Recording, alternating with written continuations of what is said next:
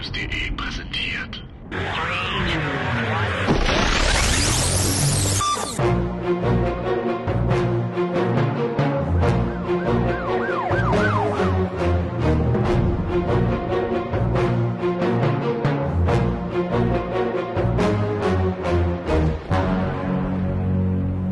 Willkommen zur Premiere des Batman News Podcasts, dem ersten deutschen Batman Podcast überhaupt. Ich bin der Bernd und was wir hier in der nächsten knappen Stunde machen wollen, ist zu Themen rund um den dunklen Ritter aus Gotham City entspannt zu plaudern. Um dies nicht allein tun zu müssen, habe ich mir zwei Gäste in meine virtuelle Betthöhle geladen, Jackie und Rico. Hallo. Hi. Hi ihr zwei. Erzählt beide kurz was über euch und wie ihr zum Batman-Fan wurdet. Also wie schon gesagt, ich bin die Jackie und äh, mein Forumsnickname ist übrigens Jackie1267. Bin 18 Jahre und komme aus der Nähe von Hannover. Meine erste Begegnung mit Batman war im Jahre 2009, als ich tatsächlich The Dark Knight gesehen hatte und ja, seitdem bin ich quasi Batman-Fan. Ich denke mal, jeder weiß irgendwie, wer Batman ist, aber das war quasi so die erste intensivere Berührung mit Batman ja, also Interesse habe ich generell überall, äh, aber die Filme und die Spiele, die sind doch, also mit denen beschäftige ich mich etwas mehr. Also die Spiele habe ich gespielt und die Filme habe ich gesehen und da spezialisiere ich mich quasi drauf. Comics habe ich auch gelesen, aber bin ich jetzt nicht so tief drin wie quasi in den Filmen. Deswegen ist das so mein Fachgebiet. Hi, ich bin der Rico, ich bin 27, komme aus Heidelberg und ich habe eigentlich schon ein bisschen früher noch mit angefangen. Mit der Animated Series war so mein Ding, wo ich gedacht habe, dass Batman ist einfach das Geilste. Es hat schon angefangen mit den Spielzeugen, wenn ich als Kind in den großen Karstadt hier gegangen bin und dann ich gesehen habe, dass Spider-Man Motorrad hat und nie verstanden habe, warum Spider-Man Motorrad braucht und dann einfach Batman alles gehabt hat und auch Sinn gemacht hat, warum er alles hat. Da war jedes Gadget perfekt, der jeweiligen Einsatz. Und ja, so hat es eigentlich für mich angefangen. Und ich bin der Bernd, im Batman Forum als Batcomputer bekannt, Gründer von batmannews.de, bin 35, komme aus München und wie ihr es wahrscheinlich schon gehört habt, etwas arg verschnupft. Batman bin ich zuerst begegnet, da war er noch gar nicht so dunkel und zwar war das, als 1987 im ZDF der Film Batman hält die Welt im Atem ausgestrahlt wurde. Aber zum absoluten Fan bin ich dann mit Tim Burtons Batman aus dem Jahr 1989 geworden. Und daraus entwickelte sich eine Leidenschaft, die mich bis heute verfolgt und die ich dann auch mit Batman News ins Internet transferiert habe. Ich lese gerne die Comics, habe die Zeichentrickserien und Filme gesehen, sämtliche Videospiele gespielt und sammle gerne jegliches Merchandise-Material. Aber mein Herz schlägt hauptsächlich für die filmischen Inkarnationen des dunklen Ritters und deswegen ist das mein Fachgebiet. Ja, wunderbar. Aber bevor wir loslegen, sei jetzt noch kurz erklärt, wie das Ganze hier ablaufen soll. Eigentlich würden wir uns in jedem Podcast die News der letzten Tage und Wochen annehmen und dann zusätzlich noch ein größeres Thema ausführlich besprechen. Doch für die jetzige Premierenausgabe steigen wir direkt in ein Top-Thema ein, welches uns auch die nächsten Monate begleiten wird, nämlich Batman vs. Superman, Dawn of Justice. Das Batman News Top-Thema. Chris Nolans Dark Knight Trilogie ist Vergangenheit. Auf der San Diego Comic Con 2013 wurde Batman vs. Superman von Regisseur Zack Snyder als indirekte Fortsetzung zu Man of Steel angekündigt. Damit erwartet uns jetzt ein neuer, älterer Batman, der gegen einen gerade erst neulich etablierten Superman antreten wird. Regie wird Zack Snyder führen, welcher auch zusammen mit David S. Goyer die Story umfasste und von Chris Terrio ausgearbeitet wurde. Ben Affleck spielt Bruce Wayne bzw. Batman, Gal Gadot Wonder Woman, Jesse Eisenberg übernimmt die Rolle des Lex Luthor und Henry Cavill wird wieder als Superman zu sehen sein. Der Film soll im März 2016 weltweit in den Kinos starten. Soweit die Randdaten, aber gehen wir erstmal einen Schritt zurück zu Man of Steel. Man of Steel hat weltweit über 660 Millionen Dollar eingespielt und gilt nun als das Fundament für ein ausbaufähiges DC-Universum. Doch Man of Steel konnte nicht jeden Fan und erst recht nicht jeden Kritiker überzeugen und zählt auch eher zu den polarisierenden Comic-Verfilmungen. Deshalb die Frage an euch: Wie fandet ihr Man of Steel? Also den Film, der den Grundstein für ein übergreifendes DC-Universum nun darstellt und auch praktisch die Zukunft des Batman-Franchises bestimmt. Also ich fand ihn, also ganz grob gesagt, gut. Ähm, natürlich gibt es einige Kritikpunkte. Also ähm, die Charaktere waren für mich nicht besonders stark ausgereift, teilweise. Auch das viele CGI habe ich jetzt nicht zu bemängeln, aber fand ich auch etwas übertrieben. Also es gibt ja diese vielen Stimmen, die sagen, es gab viel zu viel Action, es gab viel zu wenig Entwicklung in den Charakteren, es gab zu wenig Story und das Ende ist ja total doof. Aber ich fand ihn in der Regel ganz gut. Ich denke mal, man kann darauf noch aufbauen. Also das war ein guter Einstiegsfilm, man weiß so, in welche Richtung das geht und das finde ich eigentlich ganz gut. Rico, wie siehst du das? Hast du Man of Steel gesehen? Ja, klar, ich habe den direkt im Kino gesehen und also gerade visuell habe ich bis dahin noch nichts Besseres gesehen. Gerade die, die, die, die Schlacht und alles zum Schluss fand ich schon ziemlich gut. Und ich habe auch gestern wieder Watchmen zum Beispiel gesehen. Da merkt man einfach, dass Zack Snyder optisch richtig gut arbeiten kann. Sehe ich auch so. Ich, ich hätte mir zwar gewünscht, dass der Film besser ist als der Trailer. Es äh, hat vermuten lassen. Der Trailer war schon unglaublich. Und ich bin auch, was das Visuelle angeht, ein großer Zack Snyder-Fan. Auch den Watchmen, den du gerade angesprochen hast, äh, gehört für mich zu den Filmen, wo ich sage, von dem lasse ich mich allein nur von der Optik auch beeindrucken und natürlich von der Musikauswahl und allem drum und dran. Mir hat es ein bisschen auch an der Charakterzeichnung der Figuren gehapert. Da bin ich nicht so ganz warm geworden mit den einzelnen Figuren. Auch Superman selber, auch Clark Kent, also so die, die Origin-Story hätte ein bisschen mehr Leben vertragen können. Das fand ich bei, bei anderen Filmen dann doch besser gelöst. Und auch was die Optik angeht, muss ich sagen, auch wenn es Zack Snyder war, er hatte ja nicht mehr seinen alten Kameramann mit dabei, den er noch bei Watchmen hatte mhm. und äh, bei Sucker Punch, der ja schon sehr viel von, von der Zack Snyder Handschrift auch ausmacht. Da hat er ja immer was Neues probiert mit dieser Wackelkamera und dass es nur eine Kamera ist, mit der alle Szenen gefilmt werden. Da hat mir so ein bisschen so dieser heroische Look heroische Look and Feel hat mir da so ein bisschen gefehlt. Da, da war meine Erwartung an ihn eigentlich viel größer. Ich hatte damals, als es, als es hieß, ja, Zack Snyder wird den nächsten Superman-Film machen, da habe ich mir gedacht, oh Gott, oh Gott, das wird ja, das wird ja großartig. Wir werden hier nur noch so heroische Bilder praktisch von Superman haben. Das blieb für mich alles so ein bisschen aus. Aber letztendlich, äh, ja, der Film hat mir, hat mir gut gefallen. Ich kann viele Kritikpunkte verstehen. Ich weiß auch, wo sie in etwa herkommen. Hm, da gibt es ja diese Diskussion über diese Stadt, also über Metropolis, die äh, zerstört wurde und dass das Superman nie machen würde, was ja per se nicht stimmt. In den Comics passiert das genauso oft wie in den Zeichentrickfilmen, nur anscheinend ist es bei Filmen nochmal was komplett anderes. Und dass er dann am Schluss dann auch noch Sword tötet. Ich glaube, das ist jetzt kein Spoiler. Die meisten dürften den Film gesehen haben und ihm praktisch das Genick bricht. Das fanden ja auch viele out of character. Ich war okay damit, besonders da Superman das in den alten Richard Donner-Filmen genauso gemacht hat und dann auch am besten noch einen Witz hinterhergejagt hat. Ähm, da war das hier noch eher nachzuvollziehen, warum der Charakter sich in diese Richtung entwickelt hat, beziehungsweise ist ja eher die spannende Frage, was danach kommt. Ja, wird dieser Mord an Sword, wird das irgendwie Auswirkungen auf seinen Charakter haben? Deswegen bin ich da auch bei Jackie, dass sie sagt, da ist noch Luft nach oben, also so, dass man sagt, die Charaktere können sich ab jetzt entwickeln. Dann eben hieß es auf der San Diego Comic Con, es wird eine Fortsetzung zu Man of Steel geben, obwohl es nicht wirklich als Fortsetzung benannt wurde, aber man hat dann anhand des Zitates aus äh, Frank Millers Dark Knight Returns dann durchblicken lassen, okay, der nächste Film wird ein Aufeinandertreffen von Batman und Superman sein. Das heißt, wir befinden uns ab jetzt in einem neuen Universum. Das äh, Dark Knight-Universum wird komplett abgetrennt und der Startschuss zum neuen Universum war jetzt praktisch Man of Steel. Auf den Film baut jetzt das neue DC-Universum auf. Ähm, habt ihr die äh, Ankündigung damals mitbekommen oder habt ihr erst später dann davon gelesen? Live mit den Streams und ähm, ich glaube von Kevin Smith, damals alles getwittert, habe ich mir das komplett gegeben und der ist ja eben was ja so enthusiastisch, wenn es um sowas geht. Und es war schon interessant, auch das, ähm, weil ich gerade ein paar Tage vorher habe ich die DVD oder die Blu-ray geguckt zu ähm, The Dark Knight Returns und habe das Zitat halt auch gleich wiedererkannt, was da damals erwartet ist. Es war der Schauspieler, der es vorgetragen hat. Und ich war, war schon sehr angetan, muss ich schon sagen. Auch das Logo hat mir direkt gefallen, weil man sich direkt auch abgehoben hat von Nolan. Ich habe dann da ging auch direkt die Spekulation für mich los, wer wird sein. Das war eigentlich das, was mich am meisten interessiert hat an der ganzen Sache. Das wussten die, glaube ich, zu dem Zeitpunkt auch noch nicht. Aber Jackie, hast du ähm, das damals mitbekommen oder hast du es erst später dann gelesen? Nee, also ich habe es, glaube ich, direkt mit am Ankündigungstag mitbekommen. Es gibt ja Leute, die den Stream geschaut haben. Ich habe ihn nicht geschaut, aber ich habe es quasi über Twitter mitbekommen. Da haben dann sofort alle Leute dann aufgeschrieben, was?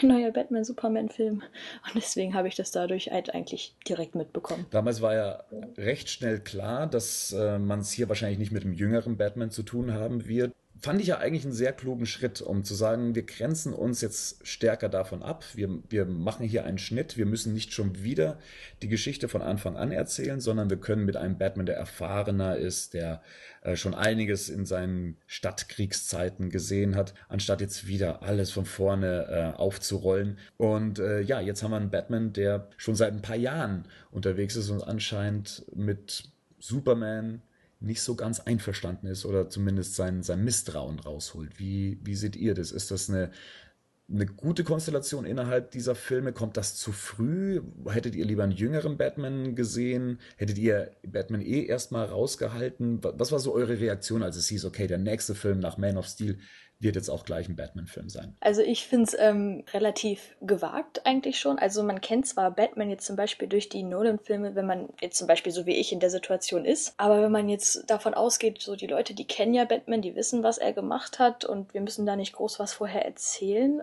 dann finde ich das ziemlich eigentlich einen großen Schritt, weil man kann den Batman ja nicht einfach zu Superman stellen und dann wissen die Leute, ah ja, klar, die werden jetzt entweder sich freuen oder sich hassen oder was auch immer. Die wissen ja nicht genau, was passiert oder wie Batmans Einstellung ist. Also das, ich weiß noch nicht ganz, wie man das umsetzen soll, dass Batman jetzt quasi alt ist und ob sie vielleicht noch zeigen, wie er alt geworden ist und was er erlebt hat und also weil schließlich das, was er jetzt ist, das seine Vergangenheit hat ihn ja irgendwie geprägt, so dass er irgendwie bestimmt auf Superman und alles, was dort passiert, reagiert. Deswegen eigentlich wäre so ein Reboot vielleicht passender gewesen oder ein Film vorher, um das so ein bisschen einzuleiten. Hättest du noch mal, hättest du noch mal einen Film gebraucht, der dir erklärt, wer Batman ist? Also wir haben jetzt schon zweimal seine Origin Story gesehen, einmal kurz angerissen, einmal wirklich auf epischer Breite fast schon erzählt.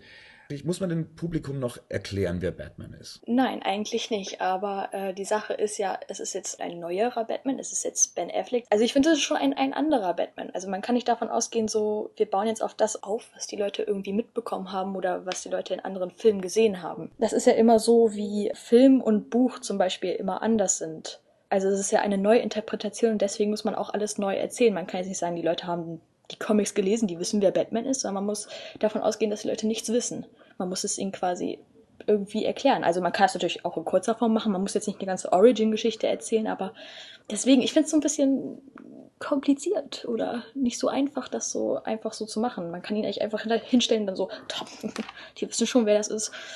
Mach mal. Wie siehst du das, Nico? Siehst du das genauso? Ich sehe es eigentlich nicht so, weil ich denke mir, ich habe bei Spider-Man hat man es ganz gut gesehen mit dem Reboot, dass es halt überhaupt nicht funktioniert hat. Nochmal die gleiche Geschichte fünf, sechs Jahre später nochmal zu erzählen, sondern einfach den, ich meine, Batman ist, glaube ich, die bekannteste Figur, die die Leitmotive von Batman sind bekannt, was, was Batman ausmacht, seine, sein, wo er herkommt, was mit seinen Eltern passiert ist. Das braucht man, glaube ich, nicht nochmal erzählen. Ich finde nur, dass man hätte vielleicht zehn Jahre jünger machen können. Ich meine, das Alter ist immer so eine Sache, die angesprochen wird. Ich meine, Ben Affleck ist jetzt kein Opa. Ich meine nicht Ben Affleck, ich meine den Batman, den er spielt. Mit grauen ähm, Schläfen schon und ich, ich plane halt immer so lange voraus und ich, ich gewöhne mich so gern um. Und ich, ich sehe es auch, was zum Beispiel jetzt die Leute von Marvel für Probleme haben, dass halt Robert Downey Jr. alle immer älter werden und auch die Charaktere nicht mehr so lange spielen können. Das ist so ein bisschen, ich möchte jetzt schon bisschen mich auf Ben Affleck verlassen, ein paar Jahre. Ja, da, ich meine, wir waren da als Batman-Fans ja immer so ein bisschen äh, gebeutelt. Michael Keaton hat zweimal durchgehalten, Val Kilmer hat sich dann zwischendurch nochmal anders überlegt, George Clooney kriegen wir dann auch nochmal irgendwann aufgedrückt. Und dann haben wir es einmal, dass ein Regisseur mit einem Hauptdarsteller ähm, eine, eine Batman-Trilogie durchklopft. Äh, dafür kann man ja schon sehr dankbar sein, obwohl ich auch Christian Bale gern nochmal ähm, öfters gesehen hätte. Ähm, und ja, klar, man fängt jetzt wieder von vorne an und vielleicht ist dann auch wieder nach drei, vier Filmen Schluss. Dann hat man es natürlich auch immer mit einem immer älter werdenden Batman dann auch zu tun äh, der auch tatsächlich auch von, vom Schauspieler her dann eben auch äh, immer älter sein wird. Und man ist natürlich jetzt so ein bisschen gefangen. Also man ist in diesem Korsett gefangen, dass wir es mit einem älteren, dunklen Ritter an und für sich zu tun haben werden. Es wird jetzt nicht mehr irgendwie ähm, der agilste sein letztendlich. Ähm, wir kriegen hier wahrscheinlich eher so die, die Frank Miller-Packung für die nächsten paar Jahre dann aufs Auge gedrückt. Ist das äh, für euch so eine Vorstellung, mit der man dann auch die nächsten Jahre so weitermachen kann. Es gab ja diesen Artikel ähm, über Frank Miller, der etwas über die Batman-Filme sagt. Und er hatte ja gesagt, ähm, er kann sich die gar nicht anschauen, weil er Batman zum Beispiel ganz anders sieht, als die in den Filmen dargestellt sind. Und das ist auch so ein Punkt. Also deswegen, also wenn ein, wenn ein Charakter neu filmisch umgesetzt wird, dann ist es immer eine andere Interpretation. Und ich finde, die sollte man dann auch erzählen. Also zum Beispiel, man, man kann sich davon ausgehen, dass der Ben Affleck Batman der gleiche ist wie der Batman, den wir schon kennen oder den, den jetzt die Comics dargestellt haben, sondern das ist ja ein anderer Regisseur und der interpretiert Batman dann auch anders. Deswegen, also man weiß nicht, was Batman ausgemacht hat. Es kann ja ganz andere, also es können nicht ganz andere drin, Dinge sein. Also es gibt ja schon den Batman, so wie man ihn aus den Comics kennt, aber irgendwie ist es schon was anderes es ist halt eine andere Interpretation, die sollte auch erzählt werden. Ich, ich finde halt, dass der ähm, Grundkonzept trotzdem gleich ist, was Batman halt hat. Und ich denke mal, dass wir da schon, Frank Miller würde schon so hinbekommen, dass wir da eine kurze Einführung zwar kriegen, aber einen ganz neuen Film nochmal, der dann nochmal drei Stunden gegangen wäre, wie Batman dann vorm Grab seiner Eltern steht und eine Info spricht, dass er alles besser macht, hätte ich jetzt nicht nochmal gebraucht. Ich finde schon ganz gut so, dass man jetzt mit einer etablierten Figur, die es auch schon ewig gibt, einfach anfängt und die dann reinschmeißt und gegen Superman kämpfen lässt. Es wurde ja dann recht schnell bekannt, dass Ben Affleck der neue Batman sein wird. Wie, wie war eure erste Reaktion drauf, dass Ben Affleck künftig der dunkle Ritter sein wird? Er hat das perfekte Kinn. Ich denke mal, also man auch die Bilder gesehen hat, er passt in die Rolle. Er hat Gut, dieses Superheldenkinn. Na, nachdem, man, nachdem man dann die Hm? Bilder von ihm gesehen hat, im Kostüm, ja. Aber s- war das, war das von Anfang an so dein Eindruck, also das perfekte Kinn? Ich finde also vom, ja doch. Wenn ich mir auch angucke, was er die letzten Jahre für Filme gemacht hat, habe da eigentlich keinerlei Bedenken gehabt, dass ich, da, ich dachte eher, dass er vielleicht was Positives in das Ganze mit reinbringt und vielleicht die Möglichkeit hat, einen Batman-Film später mal selber zu machen. Ja, das ist die große Hoffnung letztendlich, weil er ja inzwischen als Regisseur mehr gefeiert ist als, als Schauspieler. Ähm, Jackie, wie war es bei dir, als du das erste Mal gehört hast, ähm, Ben Affleck wird Batman sein? Mm, Also ganz zu Anfang war ich etwas skeptisch. Es gab ja auch viele Stimmen, die da wirklich äh, sehr, sehr, sehr, sehr skeptisch waren, ob er das überhaupt hinkriegt, ob er nicht äh, sogar äh, lächerlich sei als Batman. Aber mittlerweile sehe ich das eigentlich nicht so. Also ich habe es eigentlich von Anfang an nicht ganz so stark gesehen. Ich dachte nur so, okay, mal schauen, was jetzt noch für Bilder kommen und dann, ja, also eigentlich bin ich da recht positiv gestimmt. Also er ist ja auch jetzt nicht ein schlechter Schauspieler, zumindest so wie ich das mitbekommen habe oder wie ich das sehe. Ja, es waren ja damals so ein paar Namen im Umlauf. Das war Josh Brolin, das war Ryan Gosling, das war ähm, Max Martini, Matthew Goody und äh, was weiß ich, wer, wer da noch alles ähm, im Gespräch war. Äh, ben Affleck kam ja so ein bisschen überraschend und hat ja gleich so einen richtig großen Shitstorm nach sich gezogen. Also meine Reaktion war ja eher so, ah, okay, hätte ich jetzt nicht mit gerechnet. Ich mag Ben Affleck sehr, also ich mag ihn als, als Typ, mag ich ihn sehr. Ich hatte nur ein Problem grundsätzlich, dass sein Name größer ist als jetzt, ich möchte nicht sagen als die Rolle, aber wenn man mal so sieht, Henry Cavill kennt an und für sich keinen Mensch und es wird wahrscheinlich auch heute noch bis auf Filmfans keiner ihn namentlich benennen können, wenn sie ihn jetzt auf der Straße treffen würden. Und Ben Affleck ist halt durch seine Skandale, die er damals hatte, was heißt Skandale, die Sachen mit, seiner, mit seinen Frauen etc., J-Lo, er war größer als eine, als eine Society-Person als als Schauspieler. Er ist praktisch so ein George Clooney letztendlich. Und George Clooney sieht man meist eben auch als George Clooney in seiner Rolle. Und da hatte ich so ein bisschen das Problem, dass der Name halt schon Ben Affleck an und für sich so belegt ist, dass man ihn als Schauspieler erst eher in, daneben als Schauspieler sieht und in erster Form eben als Ben Affleck.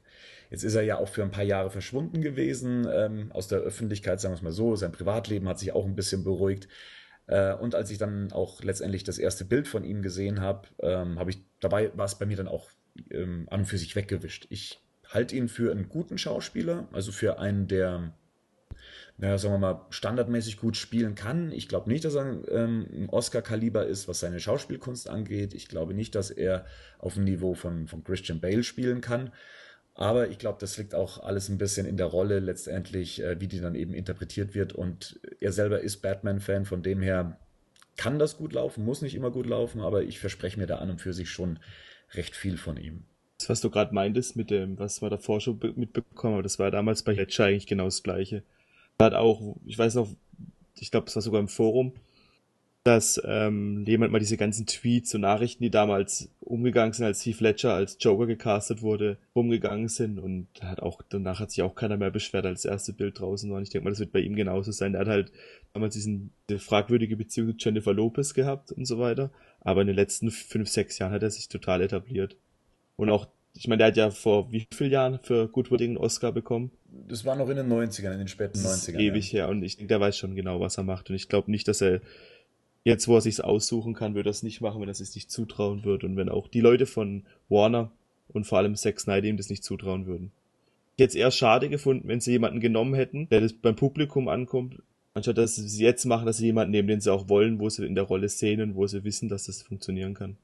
Und den Drehbuchautor von Argo hat er ja auch dabei. Ja, hat er gleich mit den Schlepptau dann eben genommen. Ja, das war ja auch dann so eine, so eine Sache, so ganz mit David Goyers äh, Drehbuch. Ähm, so hundertprozentig zufrieden waren ja die Fans nicht. Und jetzt hätte ja auch noch Zack Snyder und David Goyer die Story äh, zusammengeschrieben und dann haben sie halt dann eben Chris Terrio noch mit ins Boot dann eben geholt. Und letztendlich hört man von den anderen beiden ja gar nichts mehr. Also man hört nicht mehr so wirklich, dass das eine Zack Snyder Story ist oder dass das eine David Goyer Story ist, sondern dass es das eigentlich jetzt eine Chris Terrio Story ist, die ja auch Ben Affleck in einem der letzten Interviews ja auch nochmal ausgezeichnet hat, indem er ja gesagt hat, ja, das ist eine, ist eine tolle Geschichte geworden. Seine Rolle würde mich auch interessieren in dem Ganzen. Hat äh, Ben Affleck wirklich auch so viel Macht dann eben gehabt, um zu sagen, komm, wir schreiben jetzt dieses Drehbuch nochmal um ähm, er ist mitunter für Warner Bros. eins der wichtigsten Gesichter in den letzten Jahren geworden durch seine ähm, Filme, die, die ähm, wo zumindest einer einen Oscar bekommen hat als bester Film.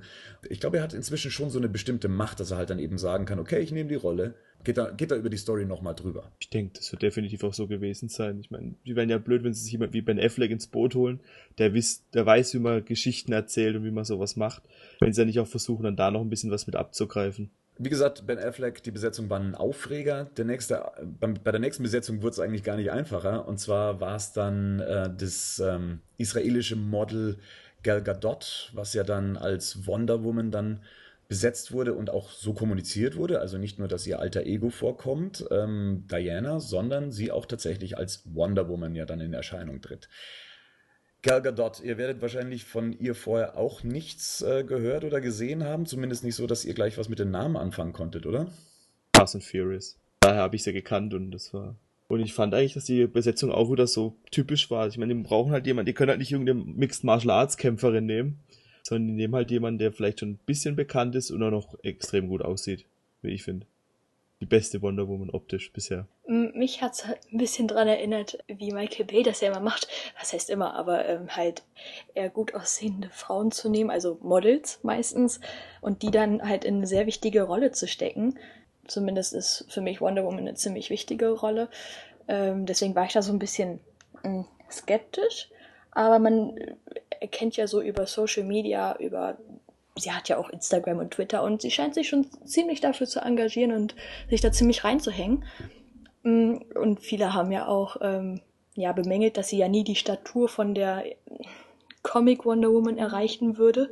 Also das sieht man auch in den Bildern, aber ich habe da noch keine feste Meinung, weil ich äh, warte lieber auf die ersten Szenen oder auf den Film, bis ich mir ein Urteil bilde. Deswegen bin ich da noch relativ mal schauen. So ungefähr. Ja, also ich bin da auch noch eigentlich recht neutral, was es angeht. Klar hätte ich gerne eine Schauspielerin gehabt, die schon etwas mehr Filmerfahrung mit sich bringt und nicht nur gut aussieht, also dass man sie jetzt nicht darauf ähm, reduzieren muss, dass man sie auf den Körper von einer, einer Comic Wonder Woman bringt. Ich glaube, das kriegt auch so keiner zustande letztendlich, außer man nimmt wirklich jemand aus dem Martial Arts Bereich oder aus dem äh, Bodybuilder Bereich und ich glaube, das will auch keiner haben. Das erste Kostümfoto, was es dann von ihr gab, fand ich recht überzeugend. Also sie macht da drin ähm, im wahrsten Sinne eine recht gute Figur. Weiß nur nicht so ganz, ob tatsächlich, ob sie da schauspielerisch dann eben auch mithalten kann. Aber äh, Rico hat es vorher gesagt, die Macher sehen ja meistens was in diesen Leuten, dass sie sie da einsetzen und sie ist halt jetzt eben auch keine Megan Fox, deren Name dann eben so groß ist, dass sie wie von Michael Bay dann eben so eingesetzt wird, wie sie eingesetzt wird, sondern sie werden sich schon gedacht haben, okay, die passt auf diese Rolle. Ob sie einen eigenen Film später mal tragen kann, das ist nochmal eine andere Geschichte. Planen die soweit schon, dass sie auch einen Wonder Woman-Film machen? Ich denke mal, dass jede Figur, die jetzt vorkommt, früher oder später dafür vorgesehen ist, dass sie einen eigenen Film bekommen wird. Ob es jetzt schon direkt sein wird oder nicht, aber Wonder Woman ist eine der größten Comicfiguren äh, aus dem DC-Lager und dann dazu auch noch die einzige tragfähige weibliche Superheldenfigur. Von dem her gehe ich mal fest davon aus, dass die früher oder später ihren eigenen Film bekommt. Aber vielleicht liegt auch viel eben an Batman wie Superman, äh, wie der eben ankommt und wie sie darin ankommt, ob sie dann ihren eigenen Film bekommt. Aber genau deswegen bin ich mir da so etwas unsicher, ob sie mit ihrer noch mangelnden Schauspielerfahrung da wirklich die richtige Besetzung war. Gut, dann haben wir genauso überraschend wie eigentlich jegliche äh, Art der Besetzung auch schön gegen den Strich besetzt. Das war dann Jesse Eisenberg, der dann als Lex Luthor dann eben äh, besetzt wurde. Wie war die Reaktion bei euch? Also bei mir war es eher so, dass ich schulterzuckend da saß, wie einst schon bei Heath Ledger und mir gedacht habe, okay, ja, kann funktionieren, ist halt mal was anderes. Wie ähm, habt ihr darauf reagiert? Äh, also ich war eher gesagt positiv überrascht. Also ich war zwar auch so okay, aber ich war, also Jesse Eisenberg hat für mich überzeugt in Zombieland und vor allem in The Social Network.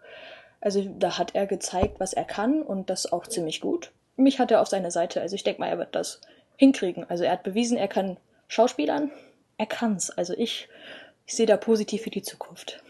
Als Smallville-Fan habe ich ein bisschen auf äh, Michael Rosenbaum gehofft, dass er den Lex Luthor nochmal spielen darf, aber ja, das wird er schon gut machen. Ich denke mal, das wird also der, die Google, Facebook Lex Luthor-Inkarnation, aber das wird auch schon ganz gut werden. Wird er schon gut machen, denke ich. Ich glaube, das ist auch ein Punkt, den du jetzt zuletzt angesprochen hast mit Facebook, Google. So ein Punkt, den viele dabei vergessen, dass ja eigentlich das Bild eines Lex Luthor nicht mehr so ist, wie es damals noch in den 80ern war oder wie es halt immer noch in den Comics ist, dass das nicht mehr so diese großen Mongole letztendlich sind in der Wirtschaft, sondern dass es halt eben so ein Typ eher sein kann. Von dem her finde ich das einen sehr spannenden Ansatz, wenn es denn so sein sollte, dass es halt mal wer Jüngeres ist mit einem Start-up, wahrscheinlich auch ähm, körperlich Superman bei weitem unterlegen, aber wahrscheinlich auch so ein bisschen was in der Birne dann hat. Und bin, bin da auch sehr gespannt. Also ich konnte da auch so den, den einsetzenden, naja, richtiger Shitstorm war es ja nicht. Es war eher so allgemeines Schulterzucken letztendlich bei seiner Besetzung. Aber richtig gefreut hat mich letztendlich, äh, dass Jeremy Irons dann als äh, Alfred besetzt wurde. Hätte ich jetzt auch nicht gedacht und wäre mir auch wahrscheinlich nicht als erstes in den Sinn gekommen. Aber ich finde ihn als Besetzung recht spannend, da er, glaube ich, eine ganz neue Dynamik als, als Alfred reinbringt. Wir kennen ja sonst immer nur den älteren Alfred ähm, in, in all den vergangenen Batman-Filmen, der dann schon etwas gesetzter ist. Und ich kenne Jeremy Irons noch aus äh, Stirb langsam hauptsächlich, aus dem dritten Teil. Und er dürfte auch immer noch genug agil sein, ähm, dass er wahrscheinlich eine etwas körperlich aufregendere Rolle besetzen wird, als es vielleicht jetzt noch in der Vergangenheit mit Michael Caine war. Da kam bei mir ehrlich gesagt so ein bisschen das Schulterzucken, weil ich dachte, ja, wird, die werden sich schon jemand Gedanken gemacht haben, warum sie ihn wählen, aber ich habe da noch gar nichts drunter gesehen. Überhaupt nicht. Das letzte, was ich glaube ich mit ihm gesehen habe, war irgend sowas wie Königreich der Himmel. Aber das ist ja auch schon zehn Jahre her oder sowas. Und ich denke mal, sie werden auch einen anderen Ansatz wählen als noch mit Michael Caine. Müssen sie ja auch ein bisschen, weil Michael Caine ja schon dieses ruhige, dieses väterliche Stil übermittelt hat. Aber das wird schon. Ich denke mal auch, dass er eher so einer sein wird, der auch dann so ihn, von, ihn dann abholt, quasi in Batman. Da muss ich auch ähm, dem Rico beipflichten. Ich habe da auch eher so gedacht, so, hm, okay.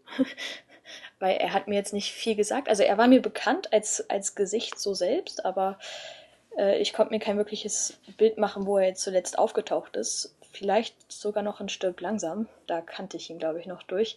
Mal schauen, würde ich sagen. Ich habe erst gedacht, als Alfred schon irgendwie komisch. Also soll Alfred auch, also wird der auch sehr viel jünger sein eigentlich? Also eigentlich ja nicht, oder? Also als jetzt Michael Caine zum Beispiel, der. Ich Alfred. weiß jetzt gerade nicht, wie alt er äh, aktuell ist, aber ich glaube, sie haben einen Altersunterschied äh, von 20 Jahren, glaube ich.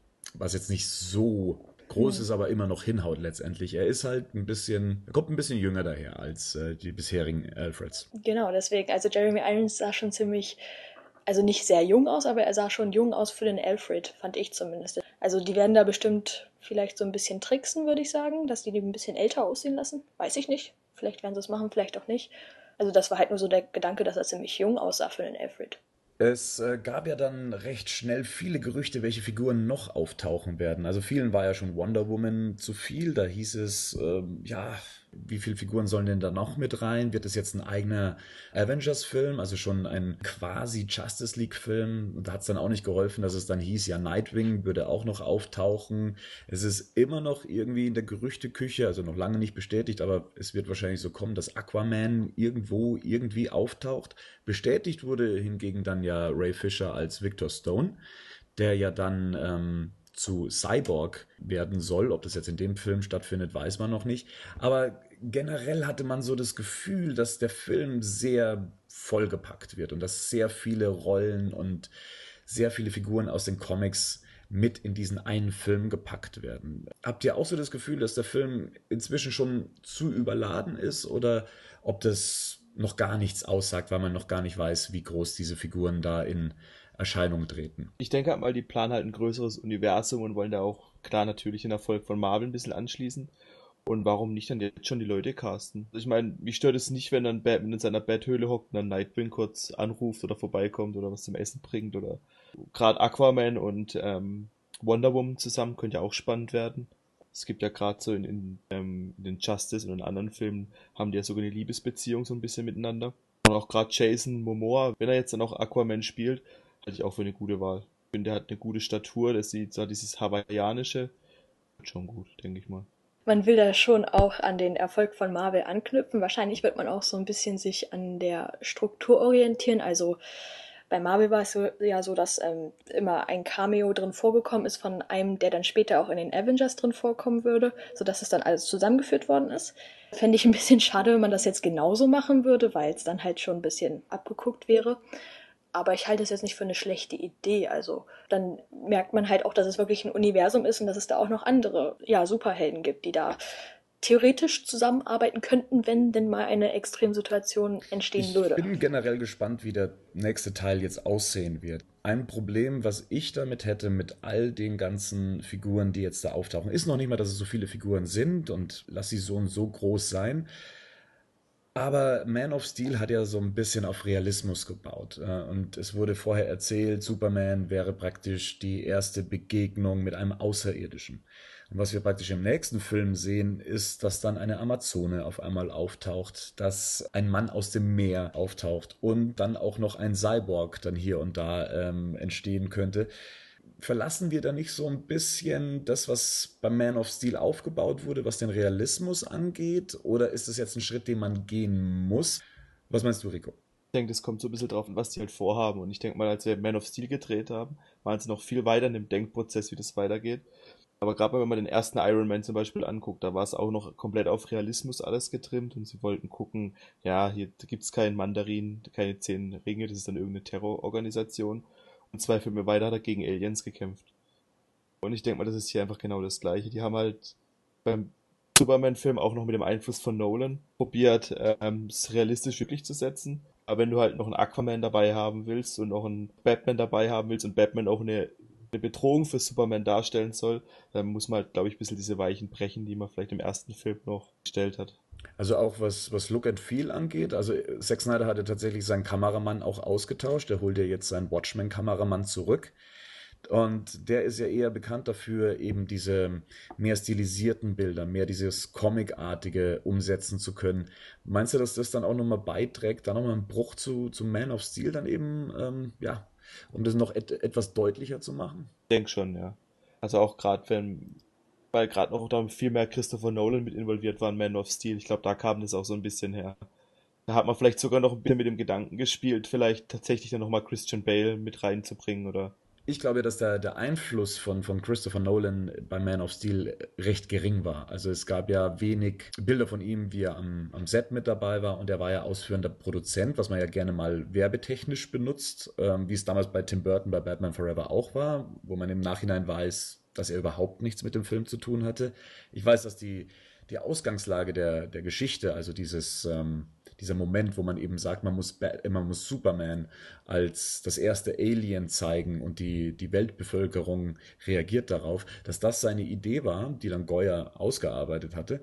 Aber ich glaube, viel mehr Einfluss hatte er auf den Film aktiv nicht, aber ich denke, dass man schon so ein bisschen in dem Fahrwasser bleiben wollte. Also, dass man schon so dieses, okay, Marvel ist immer ein bisschen übertrieben, ist immer ein bisschen comicartiger, und wir wollen ein bisschen geerdeter bleiben. Wir wollen schon so ein bisschen den Grundton von äh, Dark Knight oder der Dark Knight Trilogie mit rüberziehen. Aber ich glaube nicht, dass er tatsächlich so viel Einfluss hatte, um zu sagen, du, der Film muss so aussehen, weil sonst funktioniert das Ganze nicht. Ich habe nur mitgelesen oder mitbekommen mal, dass die ähm, eine relativ lange Diskussion hatten ums Ende noch, was ich aber auch ein gutes Ende übrigens nochmal fand. Ja, ich denke, den Bruch, den braucht man einfach, wenn man, wenn man sowas machen will. Das werden die gemerkt haben. Du kannst nicht so ein ernstes Setting anwählen und dann Leute wie Aquaman reinbringen oder Wonder Woman, die auf einer Amazon-Insel wohnt und du hast ja auch keine richtigen Städte, keine wirklich existierenden Städte, sondern du hast ja Fantasy-Städte mit Metropolis und Gotham City. Das muss alles schon ein bisschen, oder das muss nicht, aber ich denke, es ist der einfacher umzusetzende Weg. Ja, also ich, ich stimme euch größtenteils erstmal zu.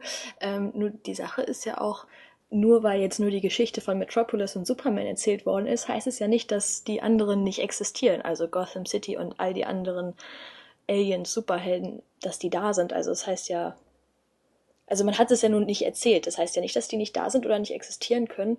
Und vielleicht würde es auch ein bisschen mehr Sinn machen, wenn die quasi alle nacheinander erscheinen würden, sodass es halt, ja, heißt, Superman war der Erste und dann sind die anderen irgendwie alle aufgetaucht. Oder ob das parallel ist, ich. Und das würdest du mit dem nicht. realistischen Setting in Einklang bringen können. Man of Steel war ja jetzt gar nicht so total realistisch. Also es, es ist schon ein Unterschied, ob man jetzt ja sich die Batman-Trilogie anguckt oder jetzt den neuen Man of Steel. Der war schon etwas Aber eher, weil, ja klar, er spielt kurzzeitig auf einem anderen Planeten, die Figur selber ist übernatürlich. Natürlich geht man da über bestimmte Grenzen, wenn man es mit einem Außerirdischen zu tun hat, aber so in der Welt, in der das Ganze spielte, also dieses Metropolis, auch wenn es das nicht wirklich gibt, das gesamte Setting war ja schon sehr auf Realismus getrimmt und dementsprechend auch alles recht ernst und halt eben nicht wie, wie bei den, bei den Marvel-Figuren, wo man sowas gerne mal für selbstverständlich nimmt im nächsten Moment, sondern ähm, da fände ich es halt jetzt schon ein bisschen komisch, wenn nach dem Außerirdischen auch noch ein Mann aus dem Meer kommt und ich weiß nicht, also ich kann mich da noch nicht so ganz mit anfreunden, außer sie machen wirklich einen großen Stilbruch und geben dem Ganzen so ein bisschen was mit, wo man dann auch nachfühlen kann, okay, das Szenario ändert sich jetzt, wir kriegen jetzt hier auch noch andere Figuren rein, die vorher nicht so ganz hundertprozentig reingepasst hätten. Also ich fände einen Stilbruch eigentlich schon ein bisschen zu extrem, weil also dann unterscheidet sich ja quasi der erste Teil von Man of Steel total von den anderen Filmen von DC, die danach kommen. Also das fände ich ein bisschen merkwürdig, wenn man sich da nicht so ein bisschen dran noch orientiert. Also das fände ich ein bisschen heftig, wenn man auf einmal sagt, so ja, wir haben erst versucht, realistisch zu bleiben, aber dann haben wir gemerkt, das funktioniert nicht. Also denke, machen wir jetzt alles Farben anders. zu finden, mit denen sie malen wollen, so ein bisschen. Ich denke mal, die haben jetzt Man of Steel gemacht und haben gesehen, was gut funktioniert in dem Film. Und welche Sachen vielleicht noch nicht so gut funktioniert haben, die man einem anderen Film vielleicht ein bisschen anders machen muss. Ich denke jetzt nicht, dass es komplett anders aussehen wird. Wenn man auch die Bilder schon sieht, hat es ja schon sehr, gewisse Ähnlichkeiten. Aber lasst uns noch kurz zu den Dreharbeiten kommen. Man kriegt ja so gut wie gar nichts mit. Also man, man bekommt ein paar Fotos hier, ein bisschen da, aber wenn man das jetzt zum Beispiel vergleicht mit Dark Knight Rises, in dem man fast täglich ein, ein Drehtagebuch schreiben konnte und man sich selber schon die Geschichte im Kopf zusammenbauen konnte, so kriegt man ja jetzt gerade gar nichts mit. Wie ist es für euch? Seid ihr froh, dass ihr recht wenig über den Film bislang äh, mitbekommt oder würdet ihr schon ein bisschen mehr sehen von dem Ganzen? Also, dass man die Schauspieler mehr in den Kostümen sieht, dass man mehr über die Story weiß. Wie würdet ihr das jetzt gerade gerne haben? Mir ist der Unterschied jetzt gar nicht so aufgefallen. Also zu The Dark Knight Rises und jetzt zu den Dreharbeiten. Ähm, weil vor allem, wenn man jetzt auf amerikanischen Seiten schaut, sieht man auch sehr viele, die halt ähm, an den Sets waren und da viel mit aufgenommen haben, wie das halt auch bei ähm, The Dark Knight Rises war. Da wurde ja viel aufgenommen, wenn mal ja, ein Christian Bale gesehen worden ist oder wenn irgendeine große Action-Szene gedreht worden ist. Da waren ja irgendwie immer Schaulustige, die das aufgenommen haben. Und das ist jetzt eigentlich auch so. Also man weiß zwar nicht viel über die Story, aber das sollte man meiner persönlichen Ansicht nach zumindest auch nicht unbedingt, weil das ist ja eigentlich die Aufgabe des Filmes und nicht die Aufgabe der Bilder, die man jetzt so, die quasi geleakt werden. Also ich bin zufrieden damit, so wie es jetzt ist. Wir hatten halt vielleicht ein bisschen bei der Dark Knight Rises noch, was du gerade gemeint hattest, den Luxus, dass die Leute Bock drauf gehabt hatten. Da hat man kaum Negatives gehört. Und jetzt, die haben ja schon Angst. Die, da steckt ja schon viel Potenzial dahinter bei denen. Ich denke mal, deshalb versuchen die auch gerade von Batman und Wonder Woman so wenig Bilder wie möglich zu, dass die rauskommen. Da wird ganz viel hinter verborgenen Türen gedreht. Man hat uns ja lange Zeit schön an der Nase herumgeführt. Ich habe das Thema zumindest jetzt auf meiner Website noch nicht angesprochen. Das lag mitunter daran, dass ich einen gebrochenen Finger hatte und nicht so viel tippen wollte. Die Sache mit dem gefakten Drehbuch, habt ihr die mitbekommen? Überhaupt nicht. Kurz gelesen, aber Ja. ich habe weder was drin steht noch sonst irgendwas, habe ich nichts mitbekommen. Also es war ja an und für sich eine ganz spannende Geschichte und eine sehr ausgefuchste. Und ähm, an und für sich sagt uns diese gesamte Geschichte, die ich jetzt nur in Kurzform erzählen möchte, dass eigentlich die News der letzten paar Monate eigentlich hinfällig sind. Es hat sich ähm, irgendjemand hingesetzt und hat ein Fake-Drehbuch geschrieben und das am Anfang erst nur seitenweise und hat sich immer auf das bezogen, was er schon so sehen konnte. Und sei es eine Superman-Statue oder das, was eh schon im Gerede war und hatte Auszüge dann verteilt im Internet an bestimmte Newsseiten wie Latino Review, Review zum Beispiel. Die sind dann da auch auf den Zug aufgesprungen und ähm, haben dann uns immer mit exklusiven Neuigkeiten dann eben versorgt, die eben auf diesem Fake-Drehbuch dann basierten. Der Typ hat es dann auch fer äh, fertig gebracht in fünf Tagen ein komplettes Drehbuch zu erstellen, was er dann eben auch weitergegeben hat an Land, äh, Latino Review und die anderen Newsseiten. Die haben das alles für bare Münze genommen. Er hat das Ganze dann nochmal erweitert, er hat es ausgeschmückt. Ich fand das Drehbuch an sich, ich habe es kurz gelesen, äh, an und für sich jetzt auch gar nicht so schlecht. Es war schon sehr fanlastig geschrieben, was die Gastauftritte anging und wie das Ende war war schon nicht so schlecht. Dialoge waren so ein bisschen cheesy und sehr viele Schreibfehler waren drin. Da hätte man dann schon drauf kommen können und es gab so ein paar faktische Sachen, die so nicht hätte stimmen können. Aber tatsächlich hat es dann der Typ, der sich dann auch später geoutet hatte, es eben geschafft, dass wir die letzten Monate mit falschen Neuigkeiten dann eben versorgt worden sind, was den Machern des Films wahrscheinlich äh, eigentlich gut entgegenkommt, weil sie dann ungestört weiterarbeiten können und nichts verraten wird und alle auf eine falsche Fährte gelockt werden. Für die Fans natürlich so ein bisschen deprimierend, dass äh, alles, was man sich dann auch da im Kopf ausmalt, dann praktisch eigentlich null und nichtig ist und dann vielleicht früher oder später dann auch enttäuscht werden, wenn sie dann einen fertigen Film sehen, weil sie sich schon ähm, anders vorgestellt haben. Und da gab es eben noch das Gerücht drum, dass dieses Fake-Drehbuch von Warner Bros. Ähm, beauftragt worden wäre und Kevin Smith hätte das schreiben sollen. Kevin Smith hat selber gesagt, nein, er hat mit dem Drehbuch nichts zu tun und daraufhin hat sich dann der Originalschreiber dann eben gemeldet, der allerdings auch nicht von Warner Bros. beauftragt wurde, sondern es einfach mal just for fun gemacht hat. Er wollte damit die Grenzen des Internets austesten, was eben Fanreaktionen bewirken können, wie leicht Newsseiten zu beeinflussen sind. Naja, letztendlich wollte er uns eigentlich, glaube ich, bloß äh, verarschen und ähm, ja, hat sich selber dann, glaube ich, ganz groß gefeiert, nachdem das Ganze dann auch noch aufgeflogen ist. Genau, das als kleine Geschichte zum Drehbuch, aber tatsächlich weiß man über die Story ja recht wenig.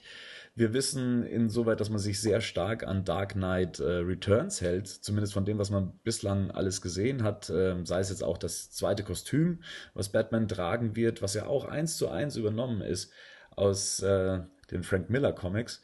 Also ich bin gespannt, äh, wie weit sie es da treiben, nah an Dark Knight Returns zu kommen, oder meint ihr, dass das eher auch so ein ja, nur eher so ein Zitate-Reigen sein wird, wie es bei ähm, Dark Knight Rises war, in dem auch die Nightfall-Saga hier und da mal aufgeploppt ist, aber nicht wirklich eine 1 zu 1 Umsetzung davon war. Also ich denke, dass, dass sie sich nah dran orientieren werden, aber ich hoffe, dass sie ein bisschen weg davon noch gehen.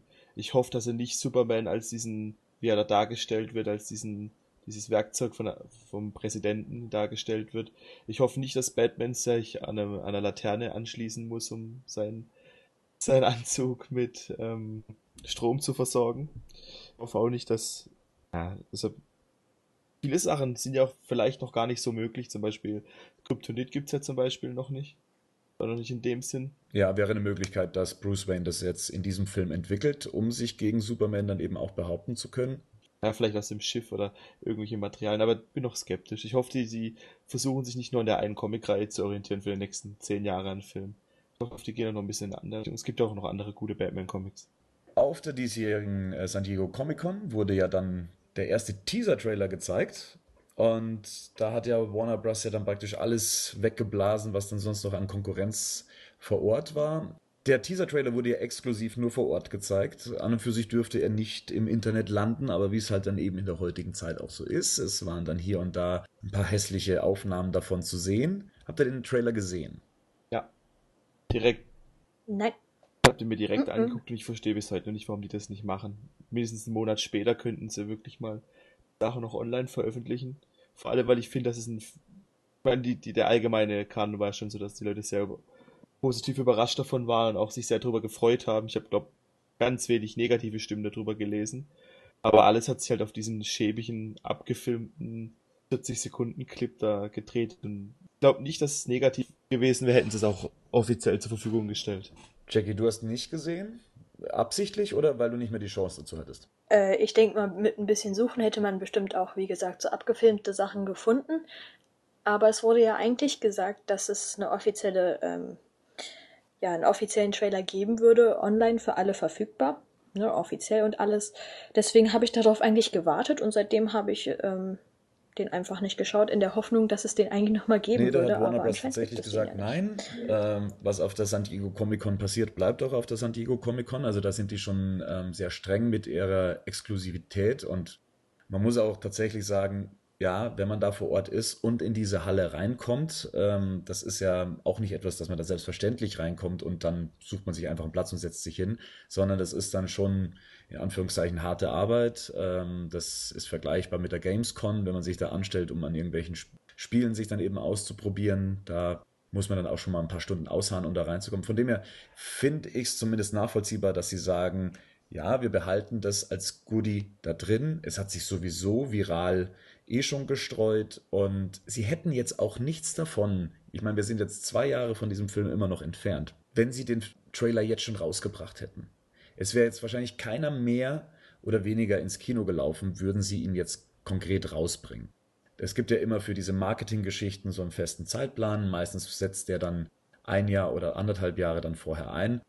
Und ähm, dann geht es eben mit einem Teaser los. Die Frage ist sowieso, ist das, ist das ein Ausschnitt, der auch direkt aus dem Film stammt? Ist der jetzt speziell für die San Diego Comic Con dann eben auch gedreht worden? Ich meine, das Setting, so wie es jetzt da dargestellt wurde, lässt eher vermuten, dass der Trailer nur für das Publikum gemacht wurde, weil er in stilisierter Form einfach nur ja, zeigen soll, dass Batman auf Superman trifft und was so in etwa der Ton des Ganzen äh, sein wird. Ich, ich bin mir da noch nicht so sicher, ob es wirklich schon sinnvoll wäre, so einen Teaser-Trailer rauszuhauen für einen Film, der noch so weit weg ist. Aber geschadet hätte es doch auch nicht, oder? Geschadet hätte, sicherlich, hätte, hätte es sicherlich nicht, aber sie könnten es wahrscheinlich günstiger einsetzen. Zum Zeitpunkt, wenn's, wenn man auch sagt, okay, das Publikum ist bereit. Man darf ja nicht nur immer aus, aus Fansicht sehen. Also wenn man es so vom, von einer normalen ähm, Kinomasse mal ähm, betrachtet, die wissen wahrscheinlich noch nicht mal, dass dieser Film gemacht wird. Mhm. Und da muss man, glaube ich, dann die Spitzen dann so setzen, dass man sagt, okay, wir sind jetzt irgendwie ein Jahr davor, jetzt kann man die Leute langsam mal darauf vorbereiten, dass so ein Film kommt und dann nehmen wir diesen ganzen Bass mit und enttäuschen sie nicht dadurch, dass der Film erst 2016 in die Kinos kommt. Äh, ich bin froh, dass ich ein bisschen was davon sehen konnte, dass ich mir in etwa Vorstellungen davon machen konnte, aber Klar, würde ich ihn jetzt auch gerne in HD gucken. Aber ich kann Warner Bros. verstehen. Ich kann Warner Bros. verstehen, dass sie sagen, nö, lass das Ding ähm, da, wo es herkam. Wir bringen es erst raus, wenn wir denken, dass dann auch der Markt dafür auch da ist. Nochmal zu den Teaser-Trailer. Äh, es gab ja auch Teaser-Trailer zu, ja, zu Batman Begins, Dark Knight, The Dark Knight Rises. Und die habe ich zwar alle erst im Nachhinein dann gesehen gehabt, weil ich natürlich schauen wollte, wie da die Trailer waren und wie, wie da ja gezeigt worden ist, wie die Filme werden würden. Und die haben ja auch nie wirklich viel gesagt. Also allgemein Teaser-Trailer, die geben einem ja nicht so wirklich viel. Also ich weiß jetzt nicht, wie viel da gezeigt worden ist, aber bei Christopher Nolan war es ja so, dass wirklich kein, ja, keine wirklichen Bilder gezeigt worden sind, sondern nur irgendwelche Stimmen oder kurze, wirklich nur sehr, sehr kurze Eindrücke. Deswegen ich denke mal, die Leute, die gehypt sein sollen, sind eh schon durch die, ja, durch die Ankündigung gehypt und wollen den Film so oder so sehen, wie zum. Beispiel, ich denke mal, wir drei sowieso. Und äh, ich glaube, normalen Menschen, in Anführungszeichen, ähm, würde der jetzt gar nicht so viel geben. Also außer dass vielleicht ein bisschen so die Aufmerksamkeit darauf gelenkt wird, aber das macht, ja, also wie gesagt, das macht jetzt auch noch nicht wirklich viel Sinn. Versuchen halt sehr vorsichtig zu sein mit allem, was sie machen, denke ich. Deshalb trennen sie ja auch zum Beispiel die ähm, die ganzen Serien auch von den, von den Filmen. Glaube, da gibt es ganz viele Leute, die sich ganz viel Gedanken drüber machen, wie sie am möglichst viele Leute erreichen können. Und das ist auch in dem Trailer, was auch schon gesagt, das genauso sein dann. Ursprünglich war ja das Batman vs. Superman Projekt für 2015 vorgesehen, für den Sommer. Dann hat man irgendwie gemerkt, na, wir haben noch so ein paar Verträge am Laufen, die erst noch abgeschlossen werden müssen, um auch weitere Filme aufzubauen. Wir verschieben den Starttermin auf den 5. Mai 2016, wohl wissend, dass sich da schon längst Marvel drauf platziert hatte. Damals noch ohne zu wissen, welcher Film es sein wird es hat sich dann recht schnell herausgestellt, Captain America Teil 3 wird 2016 äh, starten und man hat es dann lange Zeit, sagen wir mal, etwas engstirnig drauf ankommen lassen, wer zurückweichen wird und einen anderen Tag auswählen wird. Letztendlich hat man gesagt, okay, Warner Bros. nimmt sich einen anderen Termin und ist jetzt von Mai in den März gezogen, also nach vorne, was uns Fans ja entgegenkommt.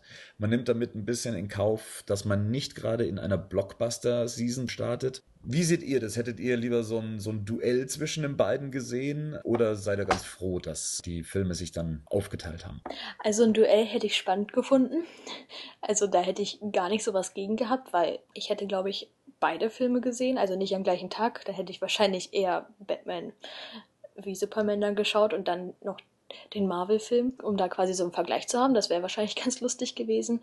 Also man hat wahrscheinlich bei Warner Bros. gedacht, wir tun uns was Gutes und zeigen den zuerst, um halt ähm, das größtmögliche Publikum abzugreifen. Aber vielleicht ist es gar nicht so gut, weil, wie gesagt, das nicht in so einer Blockbuster-Zeit ist. Für mich macht das eigentlich keinen Unterschied, ob Blockbuster-Zeit oder nicht, aber vielleicht macht das ja für einige einen Unterschied. Ich weiß nicht ganz genau, was da Warner Bros. sich gedacht hat, ob die wirklich Angst hatten vor der Konkurrenz. Haben die da irgendwie ein offizielles Statement es, es gesagt, ein warum genau Statement das gemacht ja. Ähm, man hat halt damals anscheinend nicht mit der Power von Captain America gerechnet, also vom zweiten Teil, dass der so gut ähm, einstartete und man hat es einfach unterschätzt. Sie Ja. haben ja selber gesagt, ihre Beobachtungsgabe war damals anscheinend nicht die beste und sind jetzt weggerutscht, weil sie es ähnlich sehen wie du, dass es inzwischen keine richtige Blockbuster-Phase mehr gibt sondern äh, es inzwischen egal ist, wann man einen Film bringt. Da gab es ja auch so Beispiele in der Vergangenheit wie die Tribute von Panem, die auch nicht gerade unbedingt in der Zeit gelaufen sind und dann mal äh, richtig schön viel eingespielt haben.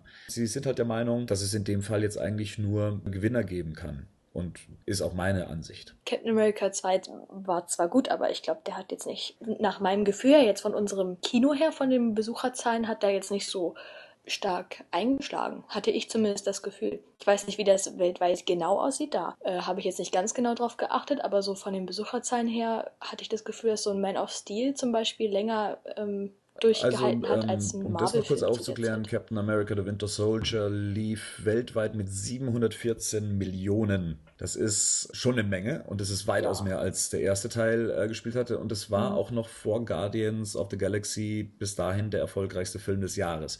Da gibt es schon einen Grund, besonders, äh, ich, schau mal kurz, was Man of Steel noch eingespielt hatte. Ich glaube, das waren Auch ja, nicht- ich glaube, auch nicht viel waren- mehr. Ein bisschen ich mehr, glaube, weniger. ich. Ja, Oder ein bisschen weniger. 668 Entweder Millionen. 600, Und ja. für Warner Bros. hängt halt viel mehr dran. Also äh, Marvel kann jetzt praktisch mehr oder weniger jeden Film rausbringen und darauf hinsetzen, sie werden ihre 500, 600, wenn nicht sogar 700 äh, Millionen einspielen. Warner Bros. wiederum braucht ein Branding, die brauchen einen guten Start. Und Man of Steel hat gut viel eingespielt, aber bestimmt weniger, als sie sich eigentlich erhofft hatten. Jetzt müssen sie auf Nummer sicher gehen, dass sowas, dass sie sich jetzt auch nicht noch Batman kaputt machen. Nicht schon wieder vor allem. Nicht schon wieder vor allem, richtig. Sie, sie müssen halt aufpassen, dass ähm, das jetzt nicht nach hinten losgeht und sich dadurch eigentlich ihre erfolgreichste Marke dann dadurch äh, kaputt machen. Das ist aber auch ein großes Risiko, weil zwar erwarten wir jetzt oder hoffen wir, dass der Film gut wird, aber wenn wir jetzt mal annehmen, der Film wird total schlecht und der läuft dann vor einem, naja, vielleicht zu der Zeit sehr gehypten Film dann, dann ist es ja irgendwie so, hm, DC hat es schon wieder nicht gut gemacht. Äh, ja, das ist ja dann auch nicht so toll. Also dann könnte man vielleicht schauen, wie Captain America 3 läuft und dann entscheiden, wann er läuft. Wäre natürlich doof für uns, weil wir dann wieder mehr, mehr warten so- müssen, aber es so ist ja auch schon ein ziemlich Grafik großes gesehen, was alles Risiko. Marvel an Filme rausbringt, was Sony und Fox und Warner rausbringen. Und ich glaube, den Mhm. die Konkurrenz zu Marvel kriegt man einfach gar nicht mehr. Aber ich denke mal, die werden einfach so versucht haben, sich so einen Zeitpunkt zu suchen, dass sie einfach ein bisschen alleine sind und ihr Süppchen kochen können. Die können sich dann gutes Süppchen an und für sich kochen, weil der Zeitraum, den sie da wirklich um sich rum haben, sie haben mehr oder weniger einen Monat Ja. Ruhe. Also sie können dann Noch, also ich bislang, warte immer noch drauf, dass sagen. den noch einen Film an das Wochenende hinklatscht. wenn ich mir so die Liste angucke, die du auch gerade angesprochen hast, glaube ich, passt da gerade auch nichts mehr rein. Äh, außer sie kommen jetzt auf die große, äh, große Idee, Captain America dann nochmal auf den neuen Starttermin dann eben zu setzen. Das wäre natürlich dann eine ganz fiese Nummer. ähm, aber es, ja, es ist ja auch noch ein bisschen Zeit bis dahin. Deswegen, ähm, wie, wie Jackie es ja meinte, man kann, glaube ich, nicht drauf warten, wie Captain Genau. America 3 läuft. Man muss frühzeitig seine Filme platzieren, man muss die Werbekampagnen drumherum platzieren. Das hat ja alles immer einen bestimmten Vorlauf. Und ähm, viele haben ja auch nicht verstanden, wieso der Film ja jetzt nochmal von 2015 direkt auf 2016 verlegt wurde. Das war klar, weil alle Slots für 2015 zu waren. Star Wars ist irgendwann äh, Ende 2015 dann eben dran. Davor noch die anderen Filme, die alle schon ihre Platzierung haben. Da kann man nicht auf einmal kommen und sagen, ja, okay, ich äh, schiebe mich doch noch da rein und nochmal da rein. Da war es schon ganz gut, nochmal zu sagen, man geht dann ein Jahr weiter. Also zumindest habe ich da ein äh, bestimmtes Verständnis für, ich kann es nachvollziehen. Klar, ist viel Zeit bis dahin. Man of Steel hat es damals auch durchgemacht. Der wurde auch von, von heute auf morgen um ein Jahr dann eben verschoben. Ich selber finde es gut, wenn man es mal aus der amerikanischen Sicht sieht und wenn man es mal aus der Nicht-Fan-Sicht sieht. Wir sagen natürlich, wir würden uns äh, wahrscheinlich beides angucken. Man müsste nur eher entscheiden, was würde ich zuerst sehen. Würde ich Batman vs. Superman sehen wollen oder Captain America 3. Bei mir wäre es natürlich ganz klar Captain America 3. Sowieso. Im ähm, Kostüm. genau, im Kostüm und in der Vorpremiere und juhu. Nein, Schwan, natürlich äh, wäre das dann Batman vs. Superman. Aber so funktioniert es ja nicht generell. Die Leute gehen nur zu bestimmten Anlässen ins Kino. Die haben ein bestimmtes Budget, was sie für ihre, die, die geben, äh, haben, ein, haben ein bestimmtes Budget, was sie für ihre Kinobesuche eben ausgeben. Da müssen sie sich entscheiden, okay, gehe ich in Captain America oder gehe ich in Batman vs. Superman? Das ist der eine Punkt. Der andere Punkt ist, das Wichtigste für Filme inzwischen ist das erste Wochenende. Was sie da einspielen, das ist das Frontgetrieben, das ist das große Einspiel, das ist das, womit sich weiterhin auch Werbung machen lässt. Und wenn sie es nicht schaffen, in, äh, am ersten Wochenende schon über ihre 100 Millionen zu kommen, dann liegt man schon wieder unter den Erwartungshaltungen. Und würde man jetzt Captain America gegen äh, Batman vs. Superman laufen lassen, sie würden sich gegenseitig das Wasser abgraben. Keiner von den beiden Filmen hätte wirklich was davon. Sie würden gutes Geld einspielen und wahrscheinlich würde Batman vs. Superman noch als Sieger aus diesem Zweikampf herausgehen, aber halt schon sehr demoliert. Also er würde wahrscheinlich nicht das gleiche einspielen können, wenn er jetzt eben vorgezogen wird. Obwohl, hier muss man sagen, es ist das Osterwochenende, das kommt noch dazu. Das kann jetzt gut oder schlecht sein. Für die Passion Christi damals war es super. Ob die Leute aber sagen, dann gehe ich dann mal in äh, Batman vs. Superman, muss man dann eben noch abwarten. Es gibt noch einen Punkt, bei dem ich mir noch nicht so ganz sicher bin, ob er stimmt oder ob er auch wirklich so gesagt wurde. Also ein Memo würde bei Warner Bros. rumgehen, dass die Superheldenverfilmungen No Jokes beinhalten sollten. Also zumindest gab es diese kurze Anmerkung. Das kann mhm. man so oder so auslegen. Einerseits, dass tatsächlich der Film ohne Witz auskommen soll oder halt eben nicht auf Witz getrimmt werden soll. Ich meine, wir haben zum Vergleich Green Lantern, die Witzparade, und Man of Steel wirklich einer der, sagen wir mal, in Anführungszeichen humorlosesten Filme in seiner Ernsthaftigkeit.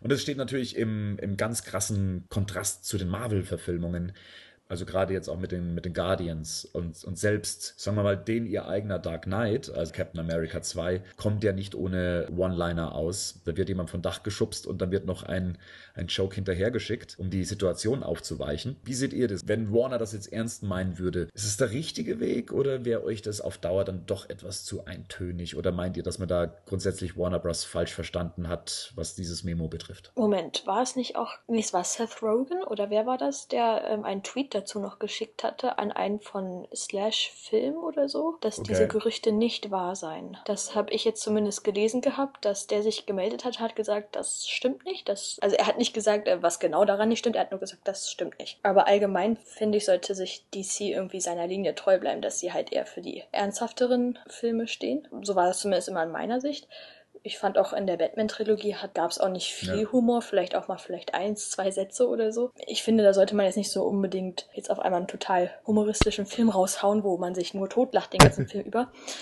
Guardians of the Galaxy.